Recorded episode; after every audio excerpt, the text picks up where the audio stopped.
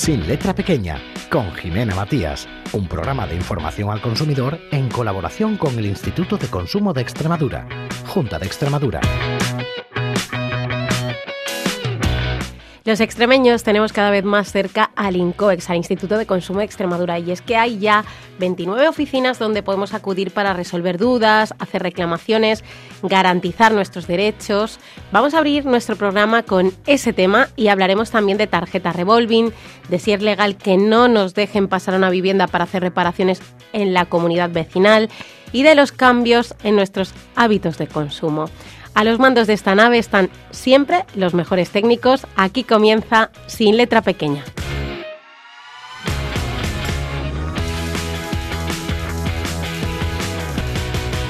Allá por 2006 entró en funcionamiento el Consorcio Extremeño de Información al Consumidor, que es un recurso pues fundamental para, la defensa de los derechos de, todos los extremeños, de los derechos de los consumidores.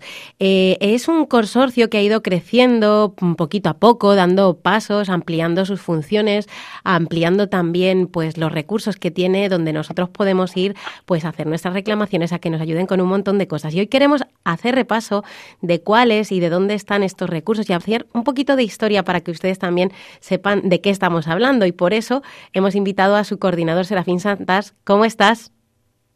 Buenos días, muy bien, gracias. Vamos a empezar hablando de, bueno, cuando entró en funcionamiento ¿no? el Consorcio Extremeño de Información al Consumidor, que fue ya en 2006, ¿no? Sí, a finales del 2006 se empezó a crear la infraestructura y a dotarlo económicamente para que fuese una realidad y comenzó la actividad un 15 de marzo del 2007, ya hace unos cuantos años, y por aquí seguimos. Hemos ido creciendo paulatinamente, prácticamente ya estamos en el 100% de las mancomunidades, nos queda, nos queda muy poquita zona, aunque de forma directa, de indirecta atendemos a toda la población mancomunada y a las, especialmente a las zonas rurales. Las grandes ciudades las dejamos a través de las unidades periféricas del Instituto de Consumo de Extremadura, Cáceres y Badajoz, donde tienen su organigrama y su personal para, para la atención de los consumidores. ¿Qué es lo que pretendíais ¿no? con, con esta puesta en marcha y con este crecimiento paulatino que, que se ha ido desarrollando? Pues la pretensión no era otra que llevar de una forma eficiente y económica los recursos que la Administración autonómica disponía en materia de consumo a todos los extremeños especialmente a las zonas rurales. Eh, antes, bueno, había se financiaba a través de las OMIX, donde se daba una pequeña subvención. En base a la dispersión geográfica existente en la región, era imposible llegar a todas las localidades porque hay un porcentaje muy elevado de población en localidades de menos de 2.000 habitantes, lo que hacía inviable poder mantener allí una oficina física. Entonces estuvo estudiando el mapa, los recursos y se vio que una de las posibilidades para poder acercar este servicio era centralizarlo a través de las mancomunidades. Cada mancomunidad está integrada entre 8, 10, 12 localidades distintas y así ya era viable y factible por población poder mantener un servicio de consumo. Después, por necesidades, se han ido duplicando, se llevan de forma conjunta en muchos de los servicios, lunes, miércoles y viernes una mancomunidad y martes, jueves y viernes alterno otra, eh, cercanas entre sí, para de alguna forma, con los recursos existentes, sobre todo los económicos, que son los más complicados, poder extender el servicio de forma uniforme. Y lo más profesional posible a toda Extremadura, independientemente del lugar y la zona en la que se encuentren los consumidores. Mm, una intervención vital, ¿no? Que, que, además vosotros pues cuidáis muchísimo, por ejemplo, a los colectivos más vulnerables, ¿no? Y, y que tenéis pues esas funciones que siempre hablamos aquí, ¿no? De formar, informar a la población sobre nuestros derechos y también, bueno, pues cómo podemos reclamar.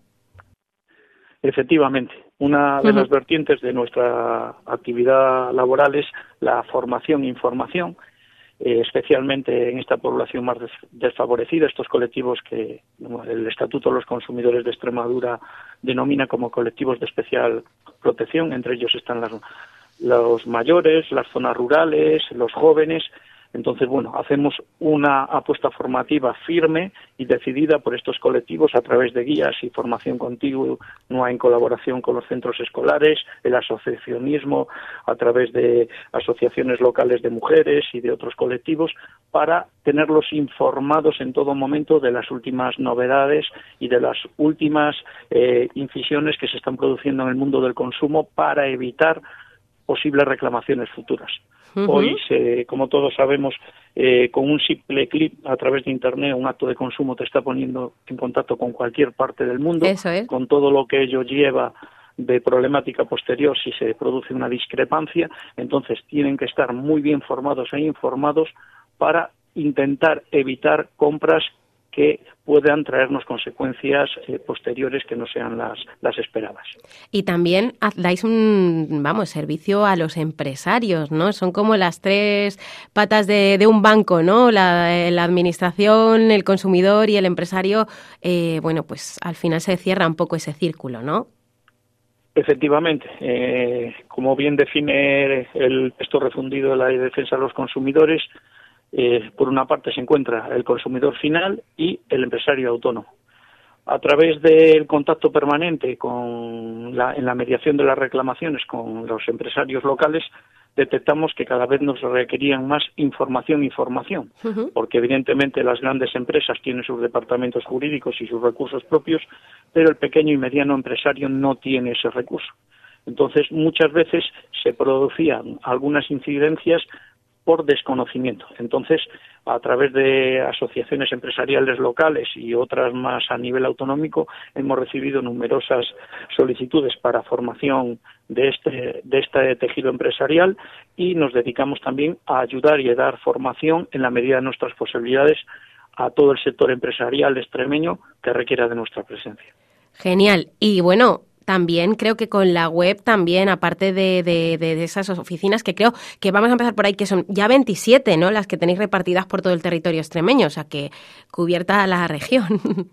Sí, sí, dos más, pero bueno, bien, 29. 29. tenemos, sí, la unidad periférica de Cáceres y Badajoz, que dependen del INCOES y también tienen su jefatura de atención al consumidor para aquellos consumidores que puedan requerir de su presencia. Eh, estamos en un pequeño impasse en 10 de ellas porque estamos con procesos selectivos, pero esperamos finalizarlos ahora eh, como muy tarde a mediados de marzo y ya estará el servicio también disponible al 100% en esas zonas. Mientras tanto, lo estamos derivando por las oficinas cercanas para que todos los consumidores, en caso de requerirlo, tengan una referencia de uso del mismo. Estupendo. Ya terminamos rápidamente con, con esa web, ¿no? Que, que, bueno, que también llega a todos los extremeños y que es importante tenerla también. Efectivamente, nuestra web, por si alguien quiere consultar dónde estamos, qué rutas hacemos de atención, porque en cada mancomunidad eh, se programan rutas de atención en las distintas localidades. Cualquier persona que pueda requerir el uso del servicio, si entra en nuestra web, que es saludextremadura.es barra más a mano puede, puede encontrar todas las actividades que realizamos formativas, informativas, eh, todas las publicaciones que realizamos, nuestro boletín mensual, las últimas noticias en materia de consumo. Actualmente, pues hay uno especialmente gravoso en la región, que son las clínicas Ideal, de las que ya habéis hablado largo y tendido, y si quiere atención presencial, pues entrando en el calendario y en los distintos centros mancomunados, puede tiene la referencia con quién contactar y dónde para que sea atendido. Perfecto, Serafín. Pues muchísimas gracias por la labor que hacéis y por estar una semana más con nosotros. Un abrazo fuerte. Un abrazo y gracias como siempre por la invitación. Un saludo.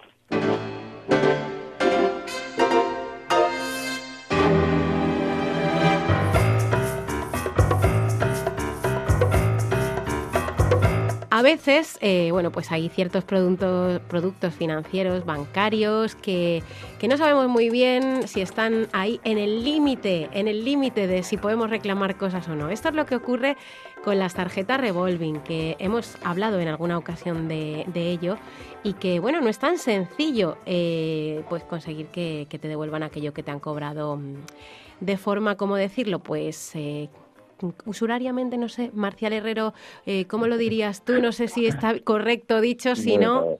¿O qué, o qué eh, decimos? bueno, podemos utilizar lo que queramos. De todas formas, yo creo que hay que partir de la idea de que ningún producto bancario en principio es ni bueno ni malo, igual que los contratos cuando hablamos de otras cosas, sino puede ser malo el uso que podamos hacer de, ello o el abuso que pueden hacer a veces determinadas entidades sobre un cierto producto y por eso la tarjeta revolving en principio no es ni buena ni mala, pero vamos a hablar de ciertos abusos que pueden existir. Vamos a empezar por definir qué es una tarjeta revolving. Claro. Bueno, pues una tarjeta de revolving puede ser un producto atractivo, ¿de acuerdo? Porque es una tarjeta de crédito que va a permitir al, a su usuario, a su titular, disponer de una línea de crédito que se renueva de forma automática, pero que tiene la, la particularidad de que el saldo deudor se puede aplazar en el tiempo. Después se va a ir pagando en cuotas mensuales, aunque esto implique pagar intereses más elevados. Eh, ¿Y por qué van a tener estos intereses eh, elevados?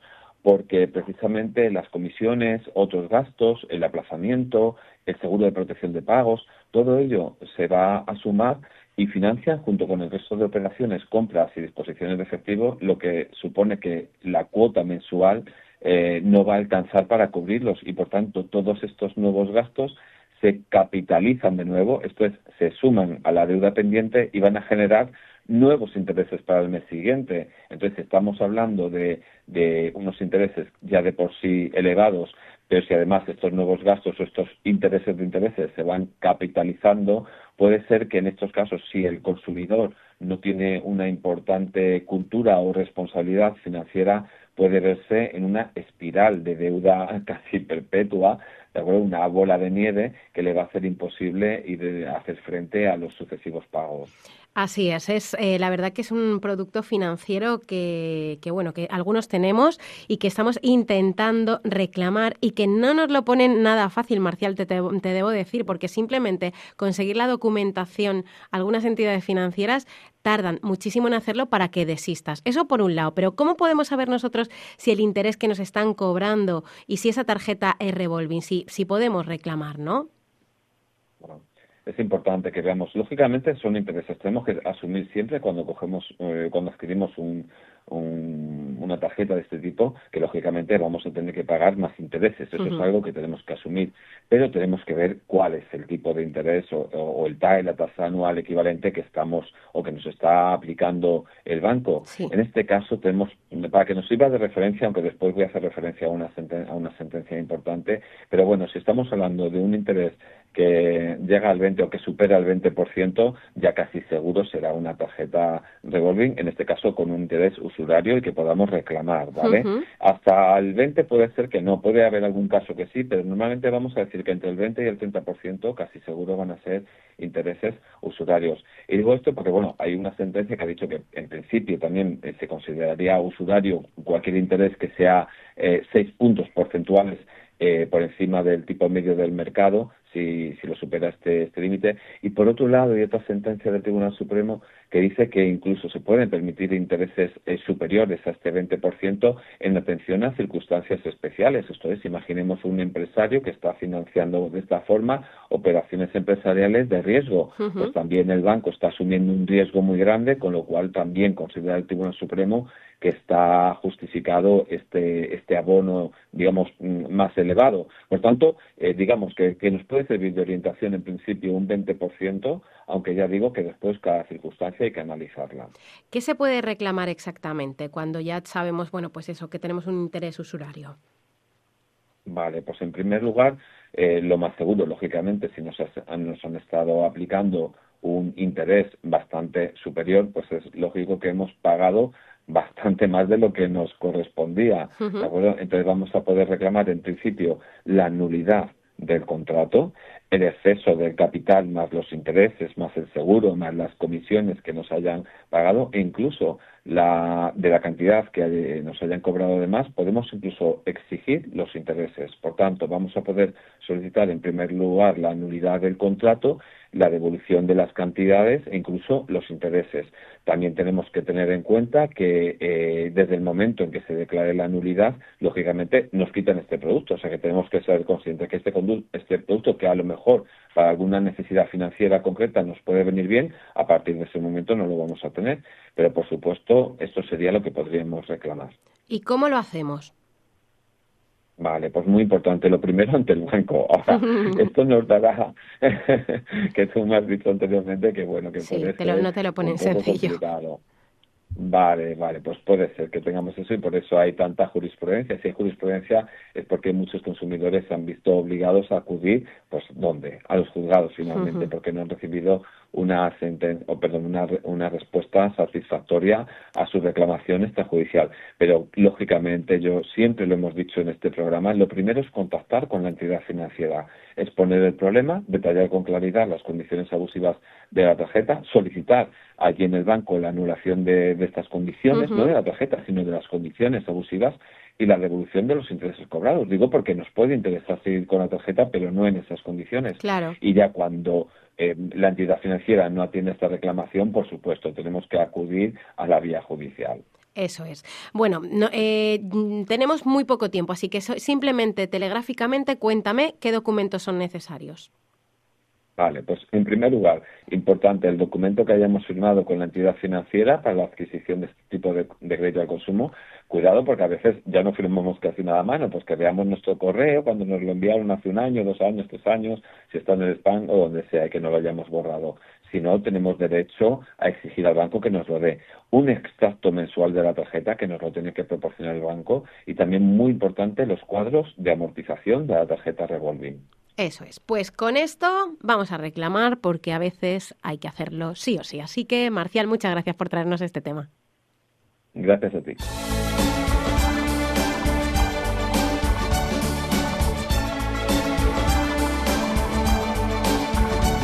Saben que llevamos un par de semanas hablando de qué pasa con las obras en las comunidades de vecinos. Hay algo que al hilo de esto nos han consultado. Una oyente nos pregunta qué pasa si tienen que pasar a su casa o a casa de otra vecina y no, impiden nos impiden el paso. Es decir, si hay una obra que hay que hacer sí o sí dentro de la comunidad de vecinos y la casa por donde tenemos que pasar, por ejemplo, pues no nos dejan hacerlo. Queremos consultarlo con Teresa Lechado, que ya saben todos ustedes que es la presidenta de honor del Colegio de Administradores de Fincas de Extremadura. Teresa, ¿cómo estás? Estupendamente, encantada de estar. ¿Se puede hacer esto? Te iba a preguntar yo, o sea, imagínate, ¿te acuerdas la semana pasada hablábamos, por ejemplo, de una obra que tiene que ver con una bajante, que afecta a una cocina, pero que afecta a todo el edificio, ¿no? Y, y justo donde está esa avería es en una casa a la que tenemos que pasar sí o sí. Pero ¿qué pasa si esos vecinos se niegan a darnos paso o a los obreros no para hacer esa obra? ¿Qué hacemos? Pues realmente es un hecho que mm, se da con bastante frecuencia y eso ocasiona un problema para la comunidad, retraso, a veces encarecimiento de, costos o que te digan, por ejemplo, también se ha dado la circunstancia de decir, no, eh, mi casa pueden entrar a partir de las 7 de la tarde, claro, a partir de las 7 de la tarde, por el compañía de la construcción, ya serían horas extraordinarias. Eso tendría un sobrecosto eh, del importe presupuestado de la obra. Entonces, vamos a ver. Eh, la ley de propiedad horizontal establece la obligatoriedad de que todos los propietarios han de consentir las reparaciones que fija el servicio del inmueble y permitir las servidumbres que sean imprescindibles para la realización de las obras y para el mantenimiento o el establecimiento de estos servicios comunes.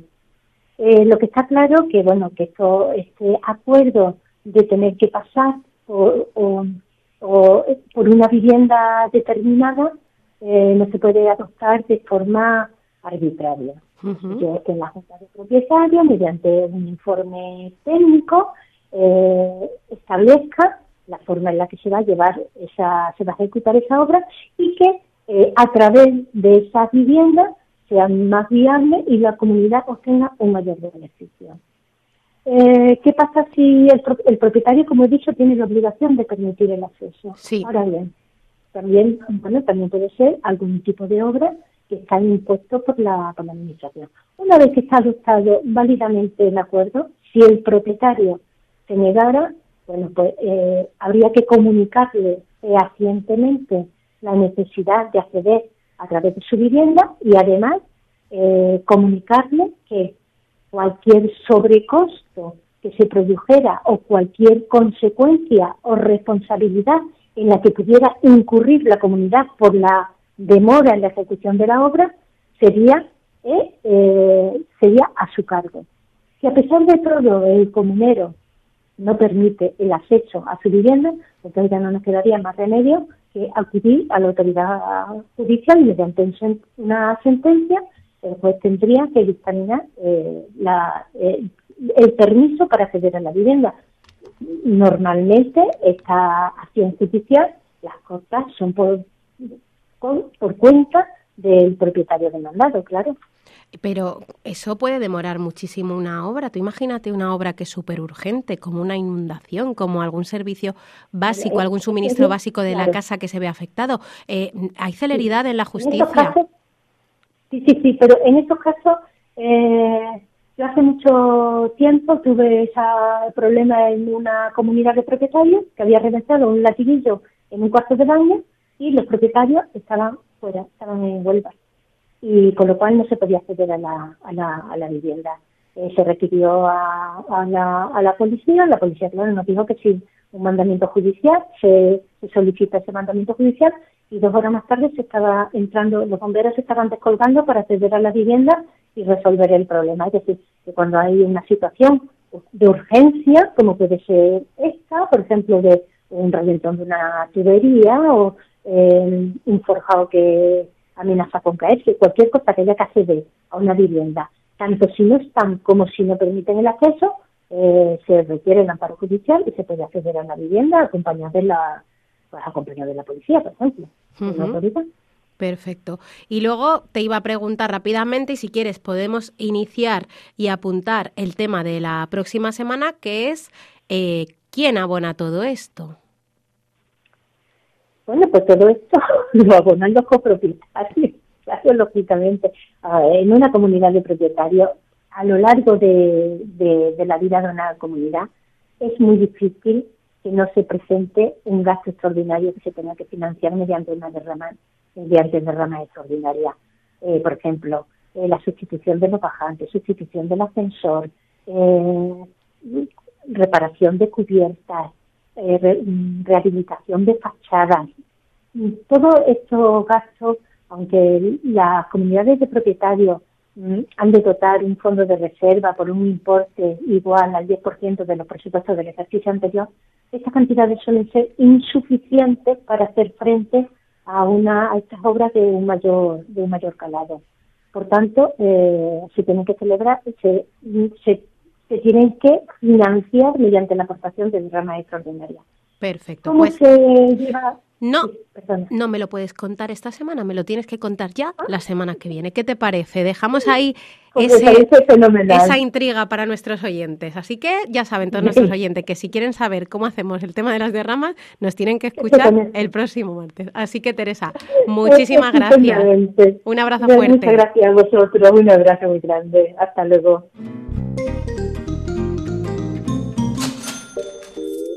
Es cierto que seguimos yendo al supermercado y tratamos de ajustarnos a una lista, a productos más económicos, hemos recortado en caprichos, en definitiva, que los precios están por las nubes e influyen en nuestros hábitos de consumo. Al final, estamos tomando pues una dieta menos saludable, recortando, por ejemplo, en el gasto en ocio, en ropa, en calzado y buscando como locos los supermercados más baratos para hacer la compra. Son algunas de las conclusiones de la encuesta que ha hecho Facua a más de 3.000 consumidores que exige al gobierno que tome medidas. Nos lo va a contar Nina Flores. El 75% de las familias han tenido que reducir su gasto en suministro de luz, ropa y calzado, hostelería y restauración, productos culturales o telecomunicaciones para poder llenar su cesta de la compra ya no tienes tanto ocio, sales a dar un paseo y ya antes a lo mejor te parabas a tomar una Coca-Cola, ahora pues no, te vas a un parque con los niños y te compras una bolsa de patatas y punto. Yo este año no he ido ni a playa ni a nada, que antes cogía los viajes de fin de semana o de ida y vuelta, este año ni uno siquiera, porque es que no puedo. Y eso que también a la hora de llenar la despensa se recorta, ha caído el consumo de productos frescos, lo que lleva a una alimentación menos saludable. El pescado una vez por semana pasa del 67 15 al 43%. Fruta y verdura baja un 10 y son muchos los que sustituyen los productos por otros más baratos, más de un 40% en el caso del aceite de oliva. El pescado, si antes lo compraba fresco, ahora intento comprarlo congelado. La carne, si antes compraba solomillo, pues intento comprar, por ejemplo, lomo de cerdo. Sobre todo el aceite de oliva, que era la que usaba yo, es la que uso ahora menos. Las cosas de los bebés, a lo mejor antes si podías comprar dos, ahora tienes que coger segundas marcas. Por eso Facua pide al gobierno que